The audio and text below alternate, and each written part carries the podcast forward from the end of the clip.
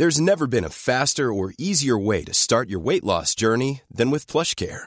PlushCare accepts most insurance plans and gives you online access to board-certified physicians who can prescribe FDA-approved weight loss medications like Wigovi and Zepbound for those who qualify. Take charge of your health and speak with a board-certified physician about a weight loss plan that's right for you. Get started today at plushcare.com slash weight loss. That's plushcare.com slash weight loss. plushcare.com slash weight loss.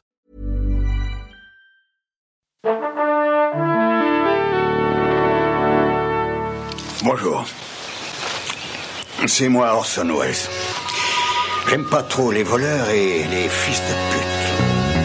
Salut c'est Ciné, votre rendez-vous avec le cinéma qui se rend compte qu'il n'a pas pris le temps depuis de trop longs mois de parler de cinéma d'animation et c'est bien dommage car nous y puisons tous régulièrement de quoi assouvir notre besoin incessant de féerie, de merveilleux, de plongées riches en sensations dans des imaginaires des plus débridés. C'est le cas notamment grâce à l'incontournable animation japonaise dont l'un des plus formidables représentants Mamoru Osoda nous revient en cette toute fin d'année avec le film Mirai ma petite sœur dont on va causer là tout de suite avec un quatuor, presque une fratrie de cinéphiles des frères de cœur au moins. Arnaud Bordas, salut Arnaud. Salut Thomas. David Honora, salut David. Salut Thomas. Julien Dupuis, salut Julien. Bonjour Thomas. Rafik Djoumi, salut Rafik. Salut Thomas. C'est parti.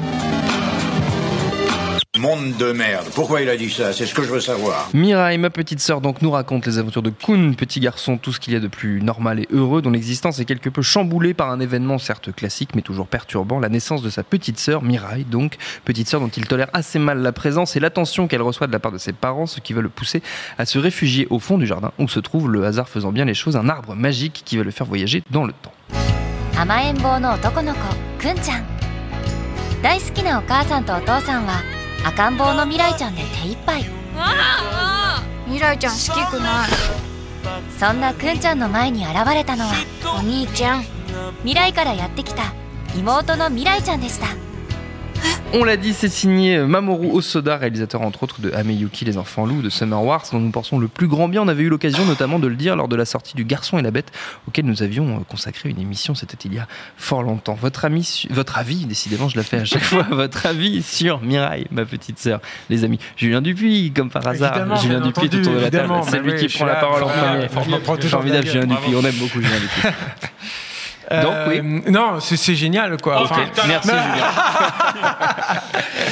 Non, ce qui est toujours euh, hallucinant en fait, chez Mamoru Soda, c'est sa sensibilité déjà, parce qu'en fait, le, le- le- le principe de cette œuvre en fait qu'il est en train de déployer, enfin moi c'est comme ça qu'en tout cas que je l'aborde, c'est que il, il parle de choses extrêmement intimes euh, à travers des visions totalement épiques et euh, l'imaginaire complètement déluré comme ça. Et, et- et je, je trouve qu'il atteint une espèce de- d'universalité euh, folle en fait là-dedans. C'est-à-dire que c'est- grâce à, à- à ce- cette puissance évocatrice que moi il m'a fait partager. euh, alors moi j'étais euh, non, j'étais pas encore papa en fait à l'époque, mais je me rappelle que dans Ame Yuki, les enfants loups, j'avais l'impression d'être une, une maman en prise avec, euh, avec ses enfants et, de, ces, petits êtres qui te sont à la fois euh, totalement étrangers, euh, attachants, qui t'échappent, mais, mais qui tout à coup sont extrêmement familiers, etc. Et là, il te, moi en tout cas, il m'a replongé en fait dans, bah, dans mes troubles en fait de, de, petit garçon, pour autant que je puisse m'en souvenir. C'est-à-dire et tout ça encore une fois à travers en déployant un, un univers, une my- mythologie qui sont en même temps extrêmement euh, cohérents euh, visuellement et en m'emmenant en fait dans des dans des choses qui sont totalement inattendues et à la fois euh, extrêmement familières. Euh, voilà. non mais je, C'est je- pas mal. bah, Après, il faut que j'étaille en fait en, Mhm. en fonction de, de- de ce que les autres diront. Et il y a un autre truc aussi d'ailleurs euh, de- là-dedans, c'est Et il que étaye déjà. ah oui, oui, pardon. Non, mais je- du coup, je, vais rajouter quand même un, un autre truc, c'est que le, le- le film t'emmène en fait là dans, dans- disons, commence de façon plutôt soft, avec des, des- des choses qui sont euh, assez faciles en fait, à de- dans une certaine proximité, et, euh, et en fait, il va t'emmener dans des choses qui sont euh, proprement cauchemardesques aussi, ce qui est pas forcément évident en fait de- dans ce que je vois de l'affiche, peut-être même de la bande-annonce, etc. Il y, a, il y a des- il y a des sections à la fin qui sont extrêmement puissantes quoi et angoissantes. Et qui mais je pense hein, sont extrêmement angoissantes parce qu'elles font euh, elles, elles parlent en fait à mon inconscient à moi et qu'elles doivent raviver en fait des frayeurs que j'avais et que je pense tout le monde euh, tout le monde avait. David tout le monde a Toi, tu Euh, avais l'occasion déjà d'en parler dans les émissions qu'on a fait, qu'on a fait à Cannes. Mais... Ouais, on en avait parlé donc à Hmm. l'époque avec Arnaud. Alors moi j'ai un, euh, là je, je sais pas quel est le masculin de Nullipar, mais en tout cas je suis le seul au micro à ne pas avoir d'enfant. Nulle part aussi. Nullipar, non je crois que c'est, enfin je sais pas. Si ça marche aussi. Je ne sais pas. Bon c'est une petite euh, discussion. euh, Oui. Étymologie. Tout à euh, fait, c'est sympa. Donc euh, non mais en tout cas je, je suis le seul au, au micro à pas avoir À pas avoir d'enfant d'enfant, et ouais. euh, malgré tout Enfin, euh, d'enfants euh, ou de- reconnus. que je Alors, sache. moi, je ne Voilà. connaissais pas ce terme, nullipare, je l'apprends. Tout Ouais. à fait. Et voilà, je Je crois connais que c'est ovipare, mais tu vois Ouais, que ça pas veut pondu dire d'œuf. euh, ne Il- pas, il n'a ne pas pas pondu avoir porté d'enfant. Non, il n'a pas pondu d'œuf. Voilà. Et, euh, et, Pas euh, d'œuf connu ou reconnu. Pardon. Et peut-être que dans les commentaires de nos ciné, on va, on Oh, va l'enfant caché de David L'œuf Connard. caché de David Tu te, sou- tu te souviens pas à Besançon en 2002 Il a tes cheveux et tout, enfin, c'est chaud. Et voilà. Euh, Donc tout ça pour dire que j'ai pas d'enfant, euh, mais que, euh, que j'ai quand même été embarqué par le film parce que pour le coup, euh, moi j'ai- des petites sœurs et donc j'ai Ouais. vécu une, quand j'étais enfant à 4 ans, donc à peu près l'âge du, du- du personnage principal du film, l'expérience de voir débarquer un nouveau petit être dans la maison qu'on qu'on n'a pas forcément énormément envie désiré à l'époque. ouais. Et, et moi, j'ai un, j'ai un rapport un peu de- de- d'amour-haine à la à, à l'animation japonaise et, et notamment à, à- à Miyazaki qui euh, euh, De la haine pour Miyazaki. amour-haine on va dire non mais en fait qui vas-y, défends-toi, là, en fait, parce que en c'est- fait, j'ai- bien compliqué, j'ai- j'ai j'ai eu une passé difficulté un sale quart d'heure, là, crois.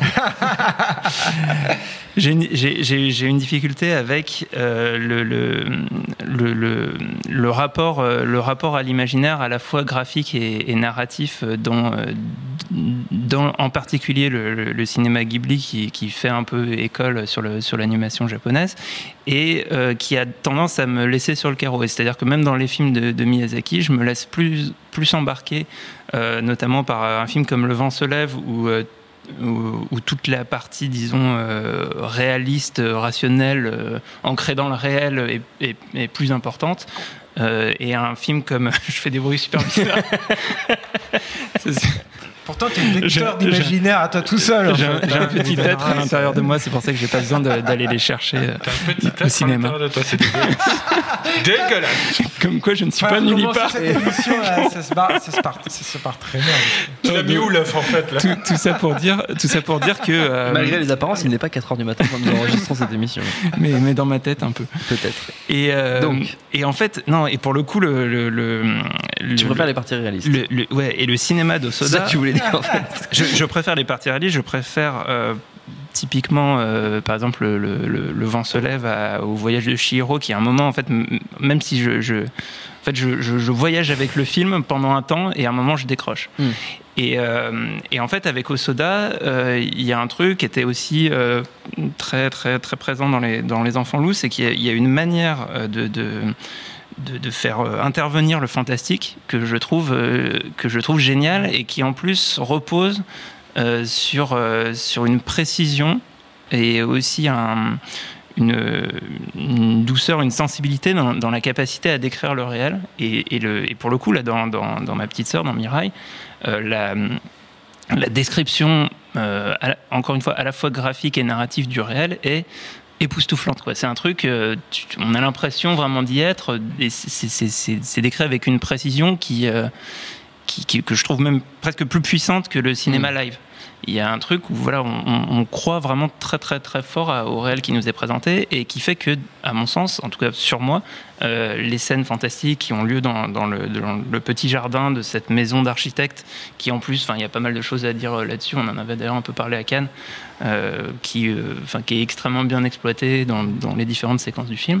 Vo- voilà, il y a, un truc qui, fait que je pense que même des gens qui sont, qui se sentent un peu plus réfractaires ou qui ont, je sais pas, un- je, je sais pas si j'ai un imaginaire borné ou quel est mon problème là-dessus. T'es coincé Euh, du cul. voilà, faut ouais, dire, le Euh, en tout cas, je, je- voilà, je pense que c'est euh, vraiment une, une, une- une super euh, porte d'entrée en fait dans, Mm. dans, dans, ce, dans, dans cet imaginaire et, euh, et c'est euh, bah, totalement, euh, totalement bouleversant, euh, à la fois donc, quand on est très ancré dans le réel et dans les séquences hyper inventives, fantastiques et on va dire oniriques autour du personnage et de, l'enfant et le, et le petit chien, etc.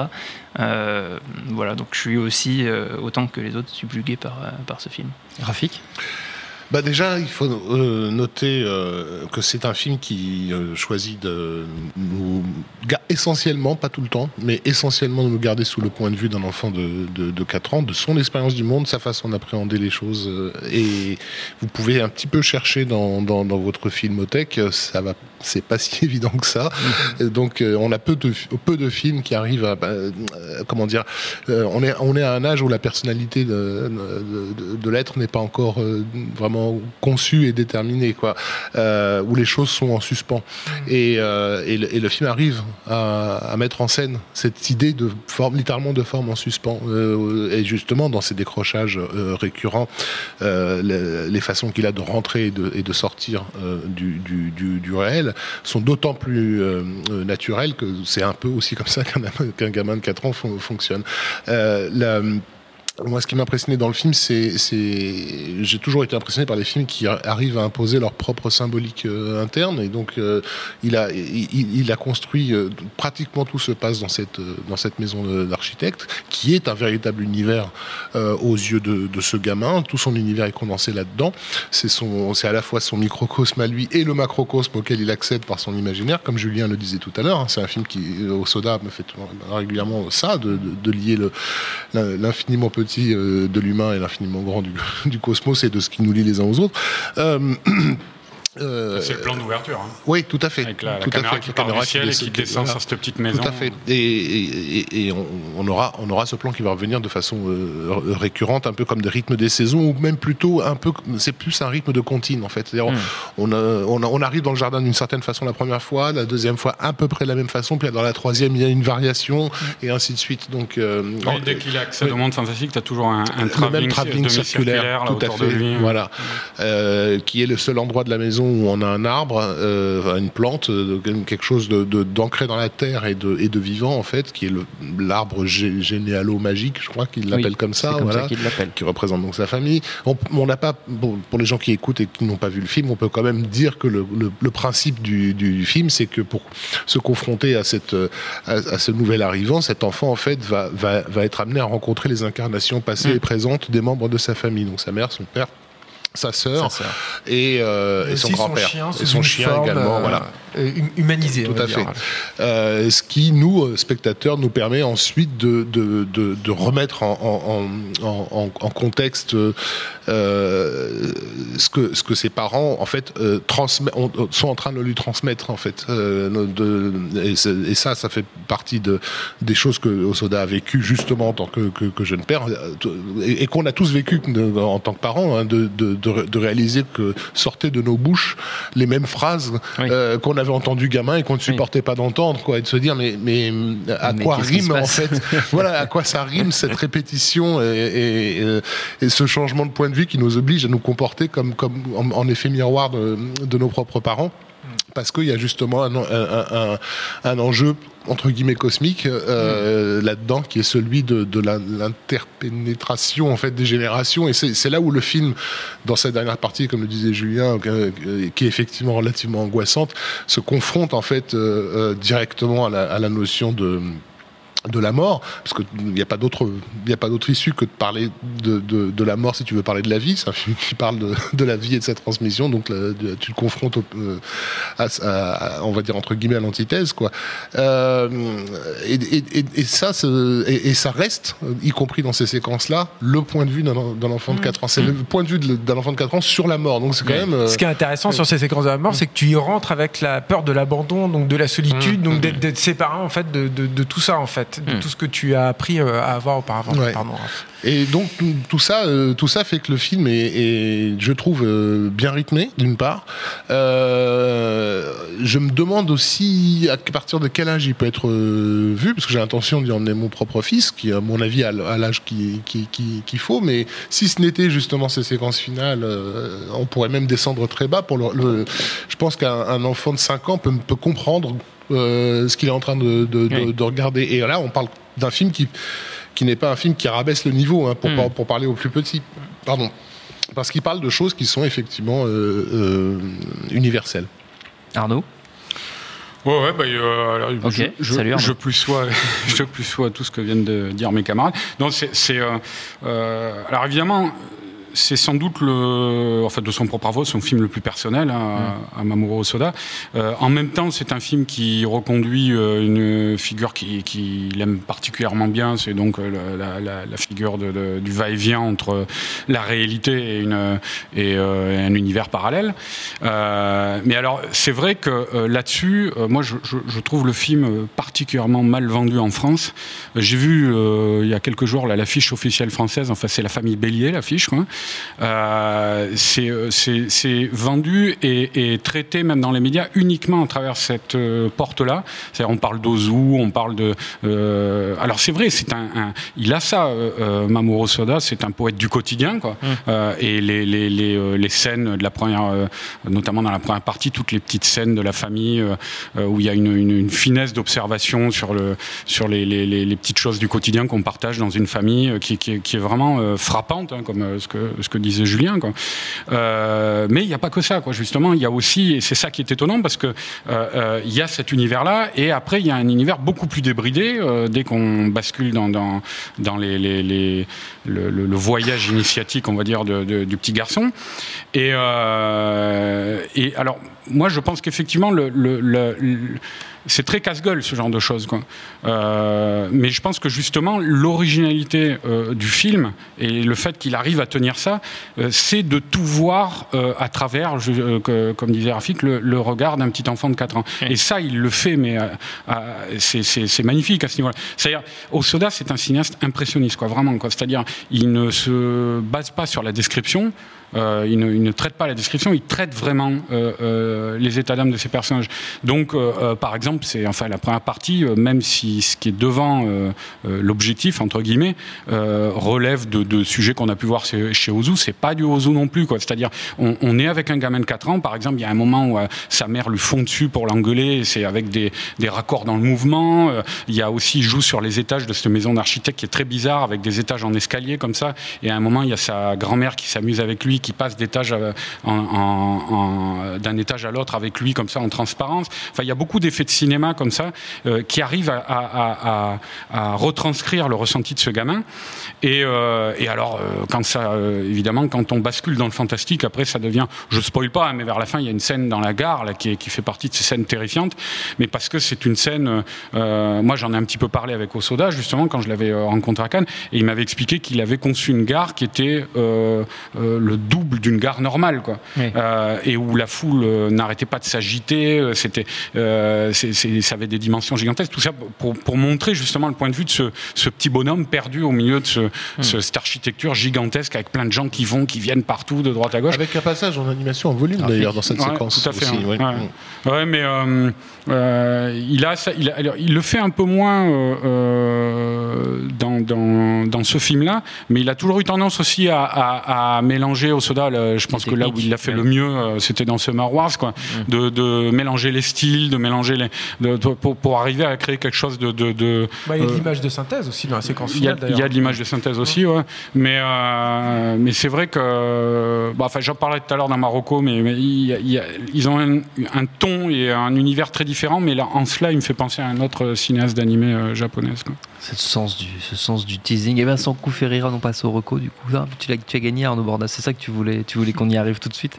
Euh, pour terminer, donc, un petit tour de recommandations aux destinations de nos amis euh, auditeurs. On peut évidemment, euh, comme tu t'apprêtes à le faire, rester dans le domaine du film d'animation. Tout à fait. Alors, euh, mais alors justement, j'ai un trou. Euh, Waouh j'ai j'ai un trou sur le. on, passe, on est passé du teasé. teasing à la déception, mais en très très rapide. Non, non, mais j'ai ma reco, mais en fait j'ai un trou sur le, le- le nom du réalisateur. Mais euh, mes amis vont m'aider, je pense. Euh, je voulais recommander, je voulais recommander qui est sorti en France, hein, qui est disponible euh, en vidéo, euh, Mind Game, euh, et donc qui est réalisé par Masaaki Yuasa. Yoasa, voilà. Et euh, donc alors Mind Game, c'est, je, je vais pas tenter de le pitcher parce que c'est indescriptible. Ça part d'une histoire de, gangster un petit peu, avec euh, avec une histoire d'amour. Mais après, c'est un film qui va euh, littéralement dans toutes les directions, euh, sans jamais nous perdre, parce qu'il nous tient fermement par la main, quoi, et qui qui explore le mystère de la vie. Voilà, je crois qu'on pourrait dire ça. Quoi. Et c'est un, une tornade créative. Enfin, moi, je, je pense que c'est un des, des, des, des, deux ou trois dessins animés les plus créatifs que j'ai vus euh, euh dans les, les, les 10-20 dernières années. Quoi. C'est le, le, le, film psychédélique du 21e siècle, euh, par, par, essence. Ouais, ouais, c'est, c'est, euh, Sorti en Blu-ray en début d'année. Voilà. Faites des recours à plusieurs maintenant. Moi, je me rappelle la première fois que j'ai. Comme il a des trous de mémoire, ouais, bien, c'est vrai bien que oui, La première fois que j'ai vu ça, j'étais complètement sonné. J'avais eu du mal à, à à ressortir de film. Et alors, c'est, je, le, je le recommande en fait parce que euh, c'est exactement ce que je disais à l'instant. Euh, il y a entre Yuasa et Osoda euh, une manière, des fois, de, de, de, jouer, de tirer la représentation vers, vers l'abstraction. Alors, dans Mirai, il y a, il y, a, il y a deux, trois scènes comme ça, enfin, deux, trois, des, des, des plans comme ça, où la, notamment quand la sœur, la grande sœur, quand il va dans le monde parallèle, comme ça, le petit garçon qui rencontre sa sœur adolescente, adolescente ouais. voilà, et elle l'emmène euh, dans une sorte de, de, de, de tourbillon euh, à, qui, qui, qui, tire un petit peu comme ça je, sur l'abstraction. Et ça, c'est le, le, genre de truc que Yuasa fait. Euh, alors, lui, lui c'est marrant parce que lui aussi, récemment, avec son dernier film, il est allé vers un peu plus vers le grand public, un peu moins vers le, le psychédélique. C'était son dernier film, c'était la Lou, Lou, et la sirène, ouais. c'est ça. Ouais. Et euh, donc c'était c'était beaucoup plus grand public, beaucoup plus, mais il s'est quand même euh, il s'est quand même autorisé ce genre de, trip. Et, euh, et, et, c'est vrai qu'au Soda, à ce penchant-là, il l'avait euh, il l'avait brillamment fait dans Summer Wars, euh, et puis dans la pub qu'il avait fait pour Vuitton, là où il avait utilisé l'esthétique. oh là là, j'ai des trous ce soir. Euh, Rafik, tu vas m'aider. Euh... Dit-il, passant le bébé à. De cet artiste Rafik. japonais. Là, ah, le, le, le, super flat. Voilà, le super flat. Mmh. Et euh, c'est ça qu'il avait repris un petit peu dans, dans, dans Summer Wars. Et, euh, et Yazgula. Et alors c'est marrant parce que je lui en ai parlé. Et, euh, et euh, c'est quelqu'un d'assez timide, d'assez réservé. il, a, il a 50 piges, mais on dirait un adolescent, quoi, au soda. Et quand, quand je lui parlais de ça, il a, il, il a rigolé. Puis après, il a dit pas du tout. voilà. David. Voilà, Mind Game donc. Mind Game, David. Euh, oui, moi j'ai une reco qui, euh, qui, est plus dans la, la veine euh, Ozu euh, qu'évoquait euh, Arnaud tout à l'heure. Il y a le, le, film qui a obtenu la, la Palme d'Or cette année qui est sorti à la mi-décembre.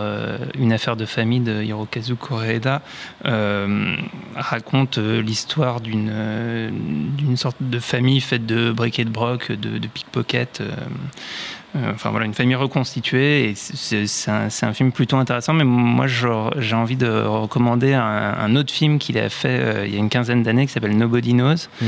euh, qui est un peu dans, dans l'esprit. Euh, euh, qu'évoquait Rafik, d'essayer de, de, dépeindre le monde à hauteur d'enfant, qui est un truc assez rare au cinéma. Alors pour le coup, c'est des enfants un petit peu plus âgés, euh, je dirais qu'on une douzaine d'années oui. dans Nobody Knows, qui sont euh, en fait livrés à eux-mêmes dans les, dans les rues de Tokyo. Et c'est un, un, film très impressionnant là-dessus, sur justement la, la, capacité à faire complètement porter le récit par des, par des enfants et, euh, et que, voilà, que je recommande chaudement et même à voir en, fait, en complément de, du, du, film qui sort en salle euh, et qui a eu la Palme d'Or cette année.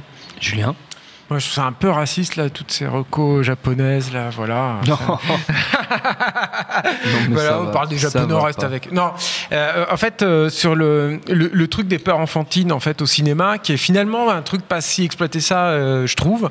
Il euh, y a un film, moi, qui m'a beaucoup marqué, qui est pas un film euh, parfait, mais qui est un film que je trouve totalement fascinant. Qui est Massacre à la tronçonneuse. Non, Ose, un monde extraordinaire de Walter Murch. parce que. Je confirme. C'est, parce qu'en fait, c'est marrant, dans les, les quand Disney était un, un, peu dans le, dans le néant, là où il savait pas trop se situer mmh. dans les années 80, on cite souvent euh, Tron, euh, Le Trou oui. Noir, euh, Taram et le Chaudron Magique et tout. C'est un film, je trouve qu'on oublie un peu souvent.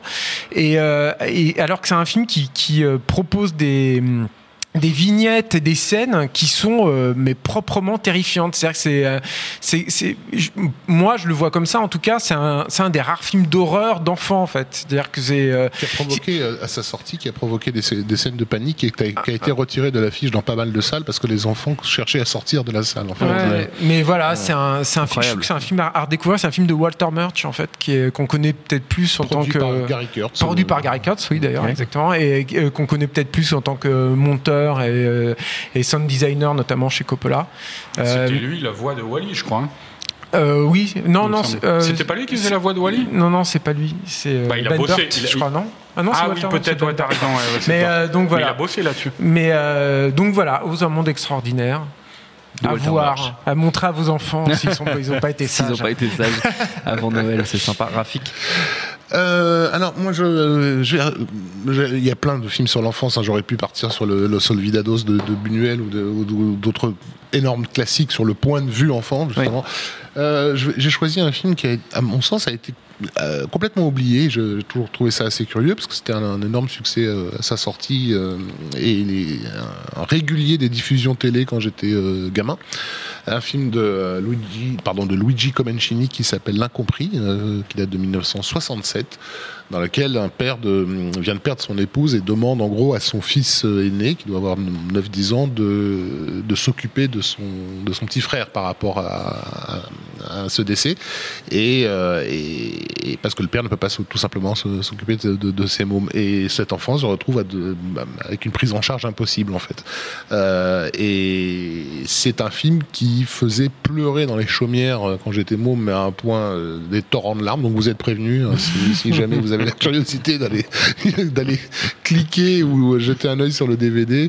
Euh, voilà. Donc, euh, mais mais mais sur la sur la question de la douleur euh, enfantine et du rapport euh, entre comment dire entre grand et petit frère, euh, il mettait le doigt euh, sur des choses euh, Qui font assez mal. justes et qui font mal. Ouais, voilà. Des bonnes recos pour, pour les fêtes de fin d'année, c'est bien les, les garçons. On est, on est va- bien on en termes de bonne ambiance. En termes de ouais. bonne ambiance en famille. Notre temps est écoulé. Merci à tous les quatre. Merci à Jules à la Merci à l'antenne Paris pour l'accueil. Rendez-vous sur binge.audio, le site de notre réseau de podcast Binge Audio pour retrouver toutes nos émissions, le programme des prochaines, les dates d'enregistrement en public si vous voulez venir nous voir. Et puis en attendant, on vous dit à très vite.